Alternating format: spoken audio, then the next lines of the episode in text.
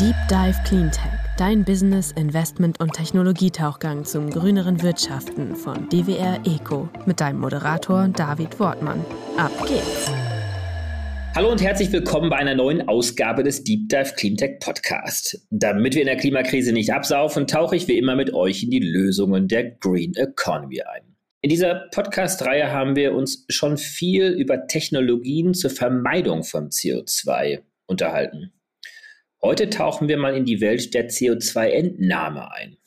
Und zwar mit Fenner von Lepel. Sie ist Chief Carbon Officer und Mitglied der Geschäftsleitung von Novocabo. Grüß dich, Fenner. Hallo. Hallo David, vielen Dank, dass ich hier sein darf. Wunderbar. Damit wir dich und euch äh, gut einordnen können, gib uns doch mal einen 20-Sekunden-Pitch, wer ihr seid und was ihr macht. Wir sind Novocabo. Bei uns dreht sich alles um Carbon Removal. Wir ziehen also CO2 aus der Atmosphäre und wollen es dauerhaft speichern. Was uns daran besonders macht, ist, dass wir bereits jetzt skalieren und wir wollen in den nächsten Jahren große Carbon Removal Parks aufbauen. Wunderbar, das ist ja wirklich schon mal eine ganz fokussierte Einleitung hier. Aber äh, gehen wir doch mal ein bisschen breiter erstmal noch mal rein und schauen uns mal den Carbon Removal Markt an. Wie definiert ihr denn diesen Markt? Also schaut ihr euch an, wie viel CO2 in der Atmosphäre ist und guckt dann, wie viel ihr der Atmosphäre dann entziehen könnt? Also schlussendlich ist der gesamte Markt so, äh, jeder versucht so viel wie möglich Kohlenstoff aus der Atmosphäre herauszuziehen. Es ist ein totaler Knappheitsmarkt. Es muss CO2 entzogen werden. Es muss CO2 aus der Atmosphäre rauskommen. Und jeder, der in irgendeiner Weise mit einer Technologie oder einer Lösung dazu beitragen kann, ist willkommen. Sowohl von Kundenseiten als auch, würde ich sagen, von allen Marktteilnehmern. Kannst du das zahlenmäßig noch ein bisschen einsortieren? Wenn du sagst, alle müssen sich daran beteiligen, ist die Grundthese ja, mit der ihr dann auch in den Markt hineingeht, die ich im Übrigen auch teile, dass möglicherweise der Stopp von CO2-Emissionen sofort eine unrealistische Möglichkeit ist, dass natürlich der Ausbau der erneuerbaren Energien beispielsweise als CO2-freie Energieform natürlich so schnell wie möglich voranschreiten muss, aber äh, gleichzeitig dann, um auch die Klimaziele überhaupt erreichen zu können, wir zusätzlich nochmal CO2 aus der Atmosphäre entziehen müssen. Wie groß ist denn dieser Anteil dieser CO2-Entnahme, von der ihr ausgeht und über welchen Zeitraum muss diese denn passieren? Wenn wir über diese Zahlen sprechen, gehen wir immer zurück auf eigentlich auf das, was die IPCC rausgibt. Und wir gucken halt, was haben die modelliert für das 1,5 Grad Ziel weil das einfach für uns aktuell die beste Prognose ist, um zu sagen, hey, wie groß kann dieser Markt denn sein? Und IPCC sagt, dass bis 2050 mehrere hundert Milliarden Tonnen an CO2-Entnahmen benötigt werden. Einfach um auszugleichen, was wir an Emissionen haben und gleichzeitig auf diesem Pfad zu bleiben. Es geht ja immer darum, auf dem Pfad zu bleiben, nicht nur, wie viel wurde exakt in dem Jahr ausgestoßen, sondern auch um in der, um wirklich das, das Klimaziel von 1,5 Grad nicht zu knacken, brauchen wir halt aktuell jetzt erstmal mehr Entnahmen. Und zwar schneller, als wir ähm, die Reduktion hinbekommen.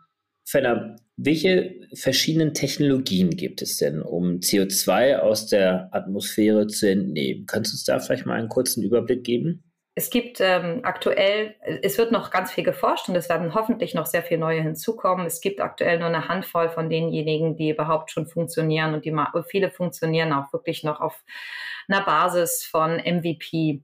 Es gibt DAX, darüber wird auch sehr viel gesprochen, Direct Air Capture. Da wird CO2 direkt aus der Atmosphäre herausgeholt, meist mit so einer Art Luftfilter, muss man sich das vorstellen. Manchmal werden die auch Kohlendioxid-Staubsauger genannt. Es gibt eine Methode, die nennt sich Enhanced Weathering. Da werden Gesteinsmehle ausgebracht, die dann reagieren und zu einem Carbonisat werden und damit auch Kohlenstoff langfristig binden. Es gibt ähm, Methoden im Bereich von ähm, Meeres, ähm, Ocean Carbon Removal. Ich fällt dazu leider gerade kein deutsches Wort ein. Da werden zum Beispiel große Farmen von Algen gebaut, die dann zum Meeresboden sinken sollen und von dort auch nie wieder freigesetzt werden können. Und es gibt eine Technologie, die nennt sich PYX, das heißt Pyrogenic Carbon Capture and Storage. Das ist diejenige, die wir benutzen. In dieser Technologie wird unter ähm, Sauerstoffausschluss ein Verkohlen von Biomasse gemacht. Das heißt, wir machen uns zunutze den normalen Photosyntheseprozess der Natur, Wir nehmen Biomassen, die übrig geblieben sind, bringen die durch unsere Anlage und durch den Prozess, der in der Anlage passiert, wird der Kohlenstoff, den die Pflanze vorher aus der Atmosphäre gezogen hat, dauerhaft haltbar. Gut, da steigen wir jetzt auch wirklich nochmal, äh, vielleicht nochmal mit ein, zwei Sätzen noch ein bisschen tiefer ein. Aber der Vollständigkeit halber ist natürlich die Bepflanzung von Biomasse, also Forestation, eigentlich ja auch eine CO2-Entnahmetechnologie. Man kann Aufforstung machen, klar zum Beispiel. Ne? Das ist definitiv auch Carbon Removal. Das stimmt. Also Carbon Removal, ich habe mich jetzt ein bisschen auf die technische Seite von Carbon Removal fokussiert. Es gibt aktuell im Carbon Removal Bereich, kommt definitiv auch Aufforstung gehört dazu. Es gehört eigentlich auch sowas hinzu wie Humusaufbau. Warum ich die vorher nicht genannt habe, ist, dass ich mich immer, wir, aktuell wird sehr stark darauf geachtet, wie langfristig ist diese CO2-Entnahme. Insbesondere, wenn wir in einen Bereich reingehen, wo wir über Zertifikate oder Credits reden, die Unternehmen kaufen. Und äh, bei diesen langfristigen CO2-Entnahme-Technologien geht es tatsächlich fast immer um einen technischen Aspekt, der hinzukommt.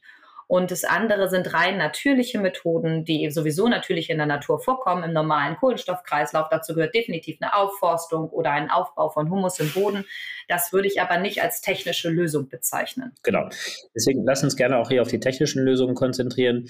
Wenn ihr jetzt eure Technologie mal vergleicht zu den anderen Technologien oder potenziellen Möglichkeiten, die es gibt im Markt, wie schaut denn dieser Vergleich denn aus? Was unterscheidet euch? Wir sind tatsächlich insofern anders, als dass wir bereits heute relevante Mengen an CO2 aus der Atmosphäre ziehen können und dass wir bereits heute skalieren. Und das macht uns tatsächlich unterschiedlich. Was uns auch unterschiedlich macht und was ich an dem, was wir tun, mit am meisten faszinierend finde. Wir haben dieses Problem gelöst, was viele andere haben, dass man das CO2 aus der Atmosphäre zieht und dann überlegen muss, na, wohin denn damit? Und dann muss man schauen, habe ich eine geologische ähm, Speicherkapazität irgendwo? Kann ich es verpressen?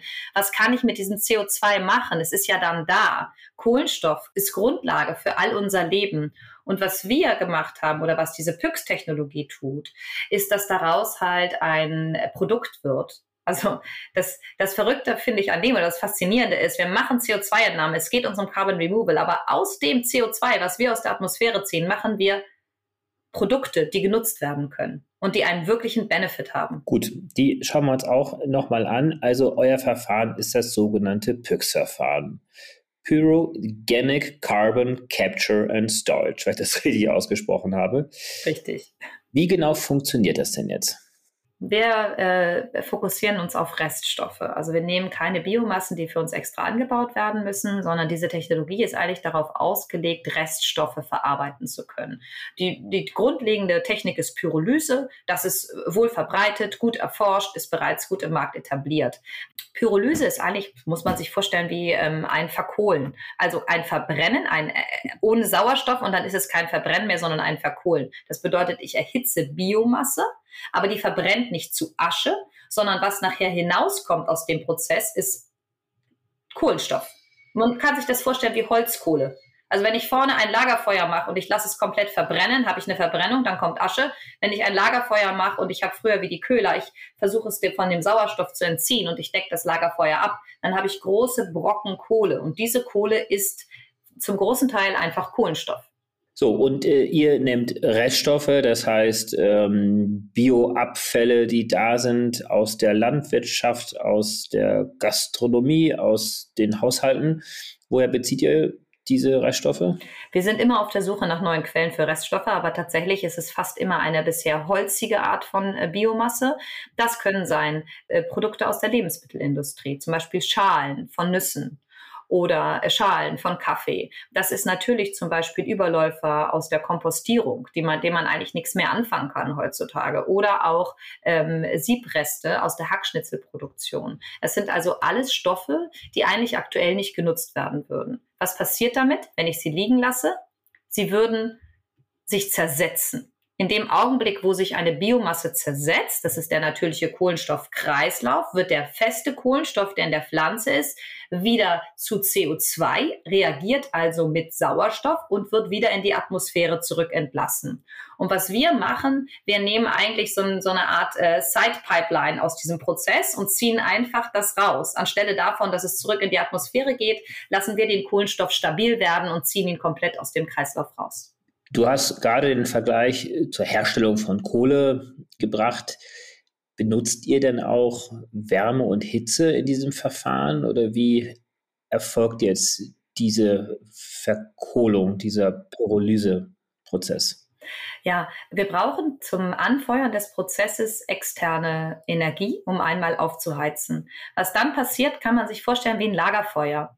Also ein Lagerfeuer zünde ich einmal mit dem Streichholz an und dieses eine kleine Streichholz brauchen wir, aber danach feuert sich der Prozess selber. Indem wir die Biomasse durchfahren, gast diese Biomasse aus und diese Synngase sind äh, sehr heiße Gase, mit denen wir den Prozess von außen wieder behitzen können.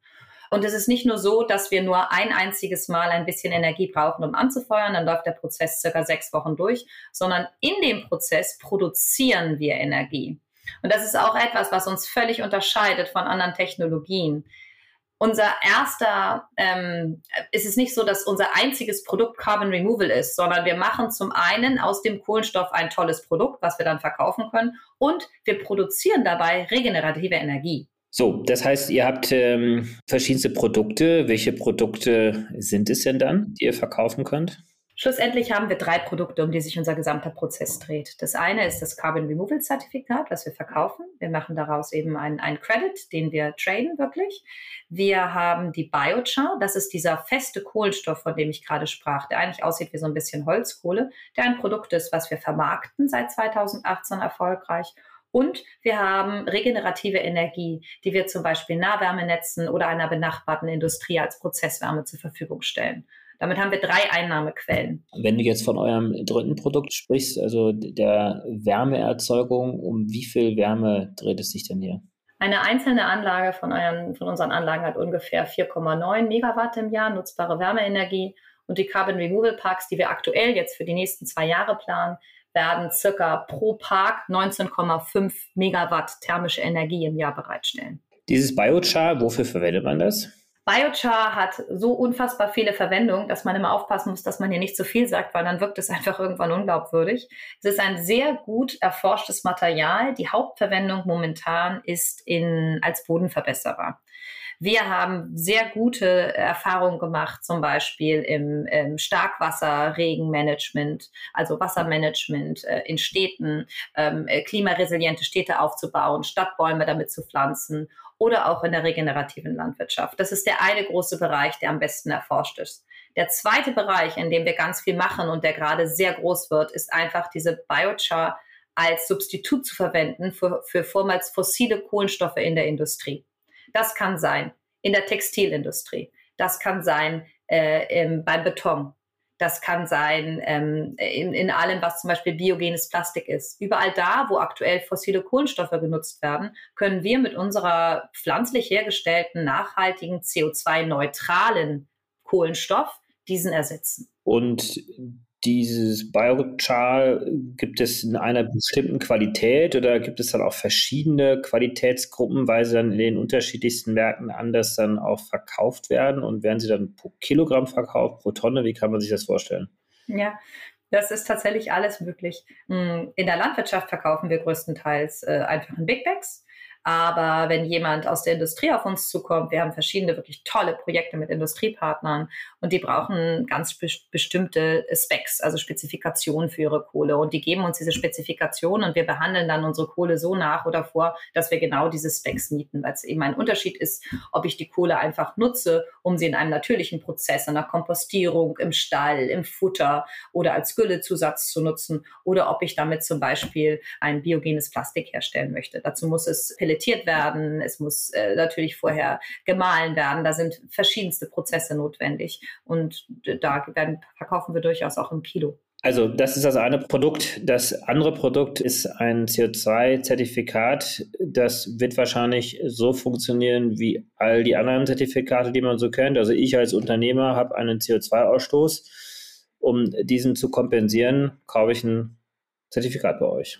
Richtig. Was daran völlig anders ist als an allen CO2-Zertifikaten, die man kennt, ist, dass wir ein Removal-Zertifikat haben. Dazu mag ich so ein bisschen erklären, was das bedeutet.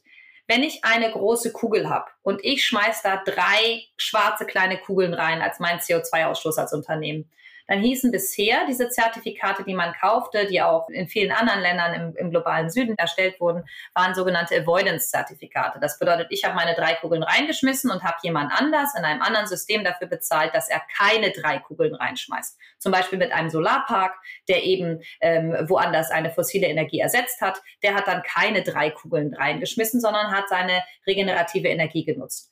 Unterm Strich sind nach wie vor drei schwarze Kugeln in meiner, in meiner Hülle. Also drei plus null ist drei.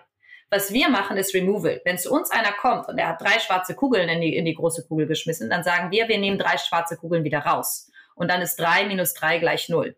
Und das ist das, was aktuell auch so viel diskutiert wird als True Net Zero.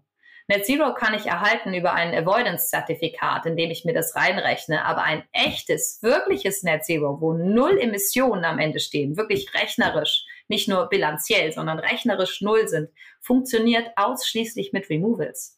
Und das macht aus meiner Sicht auch die Relevanz dieses Marktes aus. Unterscheiden sich denn die Kosten oder die Preise eures Zertifikats von den gängigen Zertifikaten? Unbedingt, definitiv. Es gab vor kurzem einen Artikel, da wurde gesagt, der Carbon Removal Markt funktioniert zum Teil heute noch so äh, wie eine Kickstarter-Plattform. Ganz so ist es nicht. Äh, wir können, wir als Novocabo können heute schon Zertifikate an, anbieten zu Preisen um die 200 Dollar. Direct Air Capture Zertifikate liegen irgendwie bei 600 bis 800 Dollar. Das ist natürlich ein Wahnsinnsunterschied, wenn man das vor allen Dingen mit normalen Avoidance Zertifikaten vergleicht, die ich zwischen 50 und vielleicht, ja, vielleicht um die 50 Dollar bekommen kann. Es gibt natürlich auch ganz günstige. Da muss man auch immer wieder sagen, dieser Zertifikatemarkt ist noch keine Commodity. Man kann nicht sagen, das eine ist genau ausgleichbar mit dem anderen. Die Kunden schauen natürlich schon sehr genau hin und machen Due Diligence. Äh, wie genau ist es erstellt worden und, und, und, und wie sicher ist dieses Zertifikat? Und da sind Removal-Zertifikate definitiv höher preislich gelegen als Avoidance-Zertifikate. Seid ihr denn die Einzigen, die dieses Removal-Zertifikat anbieten oder gibt es da noch andere Anbieter auf dem Markt? Der Biochar-Markt insgesamt oder der PYX-Markt, diese Pyrogenic Carbon Capture and Storage, ähm, explodiert. Das ist ein wahnsinnig schnell wachsender Markt. Es gibt da sehr gute Zahlen vom European Biochar Industry Consortium, die so ein bisschen zumindest den europäischen Markt monitoren, wo man das nachschauen kann. Der amerikanische Markt explodiert auch. Auch im globalen Süden werden immer mehr Menschen auf diese Technologie aufmerksam und wollen das nutzen. Ähm, das sind nur wir, ähm, also das ist sozusagen nur unser kleines Marktsegment. Ähm, der Direct Air Capture Markt wird natürlich immer größer. Also es gibt mittlerweile viele Anbieter. Und vor allen Dingen kommen immer wieder neue Technologien auf, äh, was ich wahnsinnig begrüße und worüber wir uns freuen. Dann kommen wir mal zu eurem dritten Markt, äh, Energie. Wie verkauft ihr denn diese Energie? Wie viel produziert ihr denn in einem solchen Prozess? Wir produzieren äh, äh, Energie abhängig davon, wie viele Maschinen wir dorthin stellen. Und das wird meist halt natürlich auch dem angepasst, wo wir einen Standort finden. Also wenn wir einen neuen Carbon Removal Park bauen, schauen wir als erstes mal, wo haben wir einen guten Energieabnehmer. Idealerweise finden wir eine Industrie, die Interesse hat an genau dieser Art von Wärme, die wir haben und die sie in ihren Wärmebedarf und in ihr Wärmenetz gut einspeisen kann. Und dann orientieren wir uns so ein bisschen natürlich auch daran, was brauchen die. Ne? Und dementsprechend planen wir dann die Größen von unserem Carbon Removal Park. Wir äh, nutzen aktuell eine äh, Technologie der Firma Pyrek. Und da gibt es eine neue Anlage, die nennt sich P1500. Das ist diejenige, die wir aktuell nutzen. Die heißt so, weil sie 1500 Kilowatt Brennstoffleistung hat und die maximale Wärmeleistung von dieser einen Anlage sind 650 Kilowatt thermisch. Das heißt, ihr bekommt eine direkte Vergütung dann von den Abnehmern oder bekommt ihr dort auch, wie das beispielsweise bei Solar- und Windkraftanlagen der Fall ist, eine EEG-Vergütung oder dergleichen? Nein, die bekommen wir nicht. Wir bekommen einfach eine direkte Vergütung der Abnehmer. Wir haben also, wenn wir eine Anlage dahinstellen, eine PX 1500, dann haben wir ungefähr 4,9 äh, Megawatt im Jahr nutzbare Wärmeenergie. So, dann habt ihr ja diese drei tollen Produkte. Mal so ganz grob ähm, für euch als Unternehmen, wo kommen denn oder wie teilen sich jetzt hier die Umsätze denn auf? Ist das so ein Drittel, ein Drittel, ein Drittel? Oder wie groß sind jeweils die Einkommensströme aus diesen drei Bereichen? Das ist genau das Spiel, was wir treiben. Oder das ist genau das, äh, wo bei uns wirklich das anfängt, ähm, interessant zu werden. Etwas, was wir auch mit im Kopf haben müssen, sind natürlich die Biomasse. Wenn wir einen Kunden haben, bei dem wir einen Standort finden, wo wir ähm, vielleicht nicht so viel Geld für die Wärme bekommen, aber sehr, sehr günstig an Biomasse rankommen, dann geht das Spiel vielleicht auf. Andersrum kann man vielleicht einen Kunden haben, wo wir wahnsinnig viel für die Wärme bekommen und da sind wir dann bereit, vorne mehr für die Biomasse zu zahlen. Oder wir haben eine Biomasse, die zum Beispiel eine besondere Kohle herstellen kann, von der wir wissen, weil wir einfach sehr viel geforscht haben, dass wir aus dieser Kohle einen, aus dieser Biochar einen Stoff herstellen können, für den wir sehr gute Preise in der Industrie ähm, generieren können. Und das ist genau das Spiel dessen, was Novocabo beherrscht. Wir können sozusagen, wir sind ein Systemanbieter. Wir können eigentlich den ganzen Kreislauf anbieten. Es geht so weit, dass wir auch sagen können, wenn jemand auf uns zukommt und sagt, hey, ich habe einen Reststoff und ich habe Wärmebedarf, dann könnten wir sagen, wir bauen einen Carbon Removal Park neben deinem Industriestandort. Wenn der jetzt noch einen Schritt weiter gehen wollen würde und auch noch das Biochar bei sich selber in den Prozess wieder integrieren würde, wäre das sozusagen der 360-Grad-Zirkel. In der Regel ist das aber nie der Fall. Und da kommen wir als Novocavo rein und sagen, wir können die gesamte Klaviatur bedienen und wir können dir das geben, was du brauchst. Also ihr macht das dann maßgeschneidert, je nach äh, Abnehmer vor Ort und je nach Standort. Seid ihr denn jetzt diejenigen, die diese Anlagen dann auch betreiben oder verkauft ihr die Anlagen und jemand anders betreibt diese? Nein, wir sind definitiv diejenigen, die Anlagen, die die Anlagen betreiben, weil wir auch nur so sicherstellen können, dass die Biochar in irgendeiner Weise die Qualität hat, dass wir sie später vermarkten können. Denn da liegt natürlich auch immer ein großes Risiko von uns. Wir produzieren, wir müssen auch sicher sein, wo und wie wir den Kram vermarkten können. Wir benutzen unterschiedliche Technologien. Das heißt, wir sind nicht selber Technologiehersteller, sondern wir nutzen die unterschiedlichen PIX-Technologien, die auf dem Markt vorherrschen, je nachdem, für welchen Standort sich das am besten eignet. Wunderbar. Ähm, da haben wir so ein bisschen mal reingeschaut, wie die Technologie funktioniert, welche Produkte ihr ähm, habt. Wie viele Anlagen gibt es denn schon von euch äh, im Markt?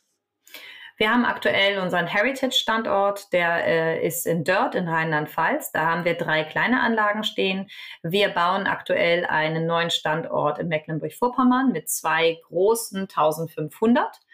Wir werden im Juli bei unserem ersten ähm, Industriepartner eine Anlage in Betrieb nehmen, wo wir genau das machen, was ich vorher erklärt habe. Also wir sitzen bei dem auf seinem Gelände und äh, geben direkt die Industriewärme an ihn zurück. Und wir werden dann in den nächsten zwei Jahren, also ähm, bis 2024, werden wir zwei weitere Carbon Removal Parks mit jeweils 4500 Anlagen aufbauen. Das hieße, wir haben jeweils viermal 4,9 Megawatt Energie da drin. Und wie sind eure etwas längerfristigen Skalierungspläne von Seiten der Größe der Anlagen, der Anzahl der Anlagen? Wir haben dann zwölf Anlagen äh, demnächst und wollen definitiv dann in den nächsten zwei Jahren bis 2025 uns doppeln. Unser Plan sieht aktuell vor, dass wir 2025 30 Anlagen im Markt haben. Wenn das diese Anzahl ist, über wie viel CO2 sprechen wir hier? Also CO2-Entnahme? Wir wollen ungefähr 30.000 Tonnen CO2 in 2025 der Atmosphäre entziehen können. Das ist unser Plan. Wir wissen heute sicher, wir werden 15.000 bis 16.000 Tonnen CO2 in 2024 der Atmosphäre entziehen können. Also kumuliert oder ist das dann pro Jahr dann? Das ist pro Jahr. Das sind jährliche Angaben. Unser Plan sieht vor 15.000 bis 16.000 Tonnen CO2 im Jahre 2024 und dann wollen wir doppeln. Darum stoppe ich immer bei diesem Jahr 2024. Dafür haben wir die Anlagen schon gekauft. Das heißt, das ist sicher. Das ist keine Idee und das ist auch kein Plan mehr, sondern das ist Sicherheit. Und danach müssen wir in unseren Businessplan schauen. Dann sind wir bei 30.000 Tonnen in 2025 und dann müssen wir schauen, äh, wie schnell und wie gut wir skalieren und welche Industriepartner wir finden, die bereit sind, mit uns diesen Weg zu gehen. Kannst du uns etwas dazu sagen, wie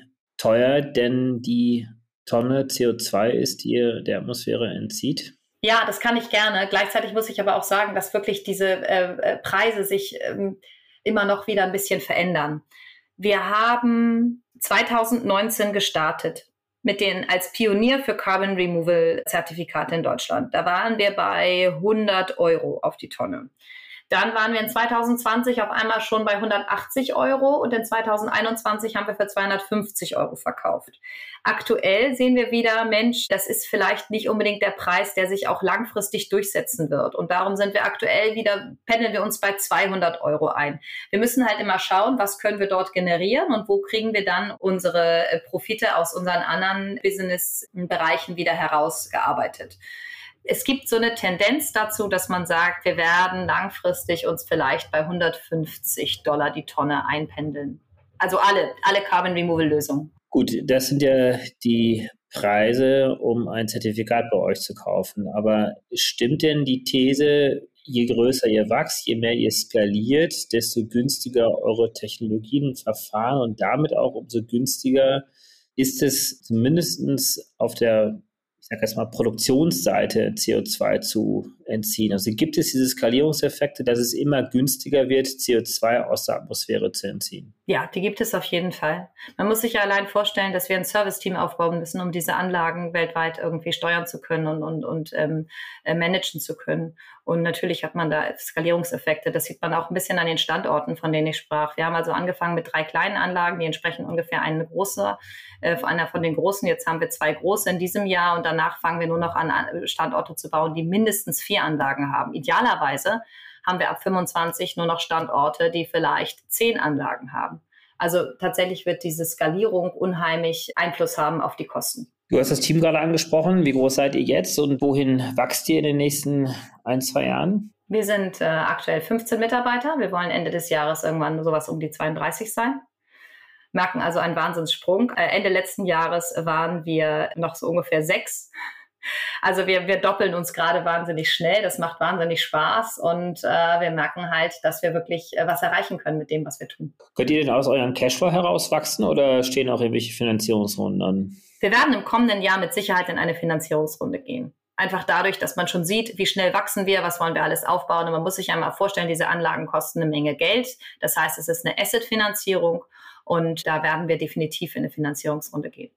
Wir bieten eigentlich als Novocabo verschiedene Möglichkeiten an, auch schon heute am Carbon Removal Markt teilzunehmen. Zum Beispiel bieten wir sowas an wie ähm, Purchase Agreements, Removal Purchase Agreements. Man kennt das so ein bisschen aus dem regenerativen Energiebereich als PPAs ähm, Power Purchase Agreements und wir sagen, wir machen Removal Purchase Agreements und man kann also bei uns einen Langzeitvertrag schließen und sich schon heute zu einem bestimmten Preis einloggen, eine bestimmte Menge CO2, die wir innerhalb der nächsten Jahre dann produzieren werden und verkaufen werden. Das hilft uns, unsere Standorte zu finanzieren und es gibt den Unternehmen Sicherheit in Bezug auf Menge und Preis. Gleichzeitig was wir auch momentan vorbereiten und anbieten, sind Asset-Finanzierung. Also, dass man sagt, jemand möchte sehr gerne solche Carbon Credits kaufen, aber eigentlich hätte er lieber eine Finanzierung direkt in das Asset dazu. Und dann sagen wir, wunderbar, dazu sind wir auch bereit. Da können wir drüber sprechen und da können wir sicherlich ein Agreement finden. Ähm, sprechen wir vielleicht noch mal ganz kurz über das regulatorische Umfeld. Gibt es denn hier Bereiche, die euch am regulatorischen Rahmen stören, die, wenn sie beseitigt wären, euch dann helfen könnten, auch schneller zu wachsen? Aktuell ist dieser ganze Carbon Removal Markt ein komplett freiwilliger privater Markt. Also diese Unternehmen kaufen das eigentlich wirklich aus Überzeugung und die brauchen ganz viel auch Wissen und Verständnis, um bereit zu sein, diese Preise zu zahlen. In der EU gibt es eine Bewegung, wo darüber jetzt wirklich geschaut wird, was ist ein Carbon Removal, wie kann man das zertifizieren, wie können wir eine Vergleichbarkeit herstellen. Und das äh, wird uns definitiv helfen, auch einfach um Wissen und Transparenz in den Markt hineinzubekommen, was, glaube ich, aktuell für viele Firmen noch eine enorme Hürde ist. Es muss, man muss noch so viel verstehen und dieser Markt ist noch so wahnsinnig jung. In Bezug vor allen Dingen auf das Produkt, was wir produzieren, also Biochar, gibt es durchaus Dinge, die uns wahnsinnig helfen würden. Das ist weniger Carbon Removal äh, Regulierung jetzt, aber das Produkt, was wir haben, ist schlussendlich CO2-neutral. Wir haben also diesen Kohlenstoff und der ist CO2-neutral. Der ist ein wahnsinniger Bodenverbesserer. Wir alle wissen, wir müssen die Landwirtschaft umfahren. Wir müssen hinkommen zu einer regenerativen Landwirtschaft. Mit diesem Produkt kann zum Beispiel der Landwirt Emissionen einsparen, Lachgasemissionen aus dem Boden. Er kann auch Methanemissionen einsparen. Er kann ihn in der Gülle benutzen, sodass dort weniger Emissionen passieren. Er hat einen Aufbau von Humus. Er hat eine, eine wirkliche Verbesserung der Bodengesundheit. Man hat gesündere Pflanzen und man macht Gewässerschutz, weil Dünger gehalten wird von der Pflanzenkohle und nicht ausgewaschen. Ich will jetzt hier gar nicht weiter eingehen, weil das sind, das sind so wahnsinnig gut erforschte Punkte. Nur der Landwirt versteht das sofort, was wir dem sagen. Er kriegt aber diese gesamtgesellschaftliche Leistung, wenn er diese Pflanzenkohle einsetzt, momentan nicht honoriert. Gäbe es also einen regulatorischen Rahmen, wo zum Beispiel im gemeinsam, der gemeinsamen Agrarpolitik in der EU nicht flächenbezogene Subventionen ausgezahlt werden, sondern auch wirklich maßnahmengerecht Gelder gegeben werden würden, wäre es natürlich für unsere Branche ein riesiger Gewinn, wenn ähm, die Nutzung von Biochar wirklich staatlich gefördert wird. Nicht, weil der Landwirt das aus seinem eigenen Produktionskosten bezahlen muss, das Produkt, sondern weil wir wissen, was wir damit Gutes für unsere Landwirtschaft und den Boden und die Gewässer tun. Also mehr Ordnungspolitik an den Stellen, wo es helfen könnte, gerade die Anwendungsfälle von Biochar zu fördern. Das wäre großartig. Das wäre für uns ein riesiger Schritt nach vorne, denn wir müssen aktuell als Firma ich habe von diesen drei Produkten gesprochen. Das hört sich natürlich auch toll an. Wir haben drei Produkte, äh, die wir vermarkten können. Aber das bedeutet auch, wir müssen drei Produkte vermarkten. Und das sind drei Märkte. Das sind drei komplett unterschiedliche Märkte, die wir gleichzeitig anschieben müssen, um irgendwie diese Technologie wirklich dahin zu bringen, wo sie aus meiner Sicht hingehört. Und helfen würde sicherlich auch ein ehrlicher CO2-Zertifikatemarkt, der insbesondere auch den Removal, also den Entnahmeteil, sehr viel stärker akzentuiert und fördert als einfach nur eine Hin- und Herschieberei. Ja, gleichzeitig muss man natürlich auch sagen, dass wir, ähm, es gibt ja große, gute Gründe, warum es diese CDM-Mechanismen gab und diese ganzen Möglichkeiten unter dem Kyoto-Protokoll eben auch ähm, äh, regenerative Energien in anderen, im globalen Süden zu fördern. Und ähm, das braucht es auch. Also ich, ich bin immer, ich möchte nicht ein, ein Gegenüber schaffen zwischen ähm, den regenerativen Energien und deren Unterstützung, die sie bekommen durch die Avoidance-Zertifikate und uns als Removal. Ich glaube, wir brauchen alles und wir brauchen alles gleichzeitig. Fenner, ganz herzlichen Dank. Also ich glaube, wir haben ja wirklich einen Rundumschlag bekommen und einen ersten Einblick in die sehr spannende Technologie, die wahrscheinlich die wenigsten von uns auch noch kennen. Was sind denn jetzt für euch die nächsten großen Meilensteine als Unternehmen? Für uns ist tatsächlich gerade ein riesiger Meilenstein, diese Carbon Removal Parks als solche richtig in den Markt zu kommunizieren und das Verständnis dafür wachsen zu lassen, dass wir bereits da sind, dass wir heute skalieren, dass wir heute CO2-Entnahme machen und dass man mit uns partnern kann, um unsere regenerative Energie zu nutzen. Und was wir dann als Firma, als Meilenstein eigentlich haben, ist diese Blaupause zu schaffen, was wir jetzt gerade in den letzten Jahren aufgebaut haben, aber mit diesen Carbon Removal Parks eine globale Blaupause zu schaffen um auf einem Stand zu sein, dass wir ernsthaft skalieren können. Wir gehen immer davon aus, wir wollen maximalen Impact und maximaler Impact heißt einfach auch maximale Skalierung. Wunderbar. Ich wünsche euch oder eurem Team ganz, ganz viel Erfolg und sehr viel CO2-Entnahme über die nächsten Jahre. Das ist das, was wir brauchen. Und äh, ich bin sehr gespannt, mal wieder nachzuhorchen, wo ihr denn steht. Danke. Vielen Dank, dass ich hier sein durfte und vielen Dank für deine Zeit. Bis bald. Tschüss. Ciao, ciao. Zeit zum Auftauchen.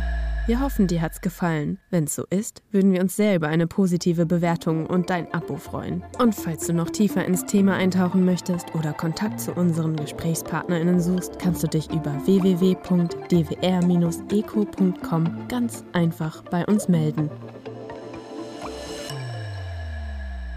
Dieser Podcast wird von DWR Eco produziert, deiner internationalen Cleantech-Beratung für Markt- und Geschäftsstrategien, Politik, PR und Kommunikation.